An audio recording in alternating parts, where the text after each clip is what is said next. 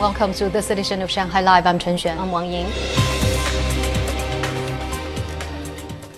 China's direct investment in other countries increased nearly 154 billion US dollars in 2020, marking the first time the country ranked number one in foreign investment globally. Some 70% of the investments went to four major industries leasing and commercial services, finance, manufacturing, plus wholesale and retail. That came from a report released today by the Ministry of Commerce, the Statistics Bureau, and the Foreign Exchange Administrator. The report said outbound direct investment rose 12% year on year in 2020 after a contraction of 4.3% in 2019. China's total foreign investments came to almost 2.6 trillion US dollars at the end of 2020, ranking third after the United States and the Netherlands.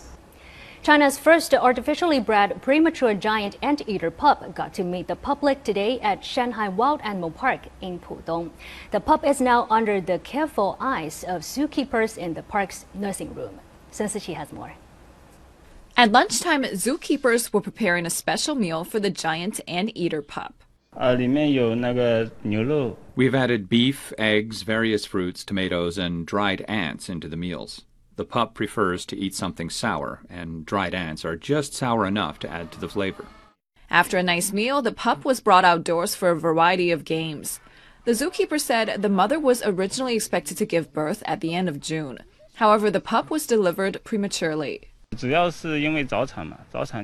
The pup was too weak to climb onto its mother's back, making it difficult for her to take care of it.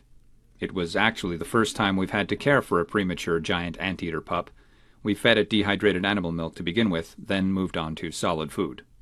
The male pup was hypothermic and almost unconscious when it was first brought to the zoo. It weighed less than one kilogram. It was eventually nursed to health by the zookeepers and now weighs 10 kilos. The zookeepers say the pup will be staying in the nursery for another two months before being sent to live with the other giant anteaters in the park. Sun Siqi Live. Now, Japan's former Foreign Minister Fumio Kishida won the presidential election for Japan's ruling Liberal Democratic Party today. Lei Shuran has more. In the first round, Kishida won 256 votes, while his contender, Vaccination Minister Taro Kono, secured 255 votes. Another two candidates, both female, received 188 and 63. None of the four candidates secured a majority in the first round of voting. In the runoff vote, Kishida secured 257 votes to Kono's 170. After his victory, the 64 year old politician delivered a speech saying that he will lead a transformed party in the general election, which is scheduled to occur within weeks. From today, I will, with all of my energy, get straight to work.